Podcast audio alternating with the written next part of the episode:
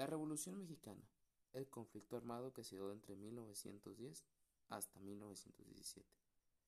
Se inició como una lucha contra la perpetuación en el poder del general Porfirio Díaz, pero derivó, una guerra civil entre facciones que luchaban por la auténtica revolución. Diferentes grupos que tenían como bandera derechos políticos y sociales se unieron con un objetivo para luego llevaron a cabo la guerra de guerrillas a lo largo de una de las épocas más convulsas para México, que dejó más de un millón de muertos. Pese a una cuarenta lucha por el poder, también tuvo frutos positivos,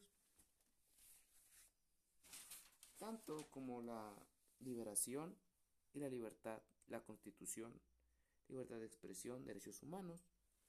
También hace que tuvo malos malos aspectos también, tanto como la traición de Huerta a Madero y a Pino Suárez. En 1913, febrero 5. También tuvo que intervenir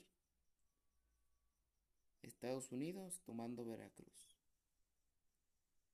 Venustiano Carranza, quien fue quien promulgó la Constitución en 1917, el 5 de febrero.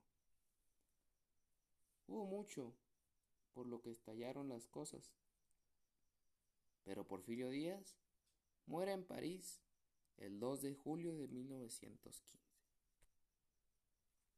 Tras tres años después de 1917, por fin se dio por acabada la Revolución Mexicana. Tras reconstruir otra vez los pueblos y ciudades que quedaron destruidos a causa de las guerras,